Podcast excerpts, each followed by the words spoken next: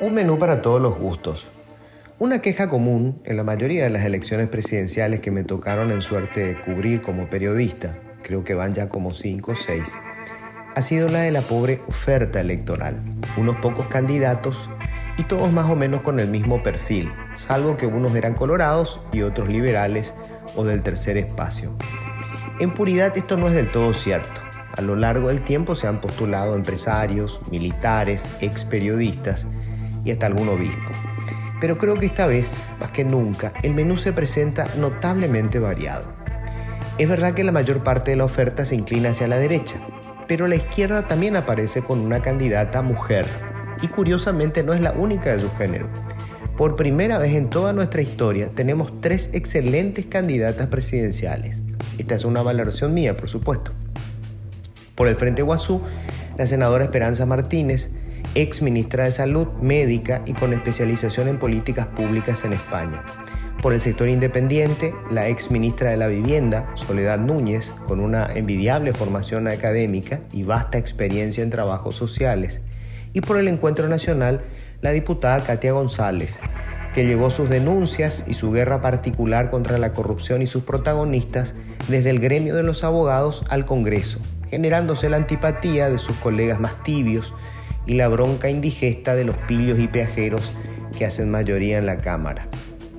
En el principal partido de oposición, parece que nadie puede disputarle el liderazgo a Efraín Alegre, quien pretende hacer un tercer intento luego de haber quedado en la última elección a solo tres puntos del actual mandatario.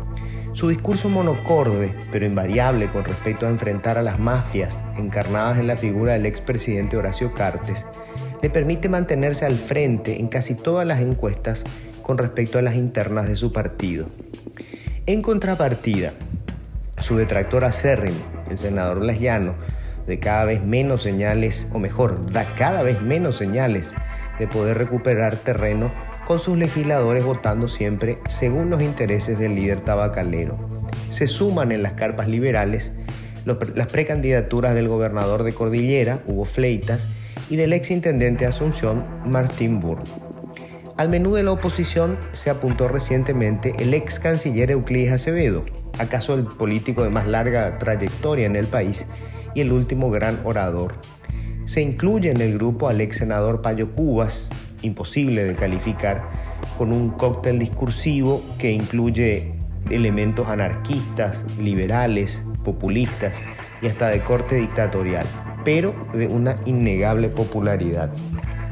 El oficialismo colorado presenta una candidatura tradicional con el actual vicepresidente de la República, Hugo Velázquez hizo toda la conscripción republicana, empezando en las seccionales.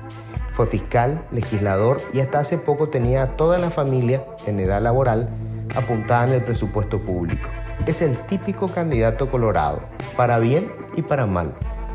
Por su parte, Cartes impone nuevamente a su preferido, el ex ministro de Hacienda y ex miembro del directorio del Banco Central, Santiago Peña de un currículo académico impecable y con ideas muy claras sobre los bemoles del Estado. Obviamente, su problema principal es que su candidatura no es una construcción colectiva, sino la voluntad personal del propietario de Honor Colorado, acaso la figura más controversial de la última década. Obviamente unos tienen más posibilidades que otros, pero no se puede negar que hay un menú mucho más interesante que en elecciones pasadas.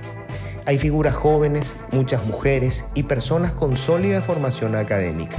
Quiero creer que algo bueno está pasando. Nos falta conocer a los candidatos para el Congreso.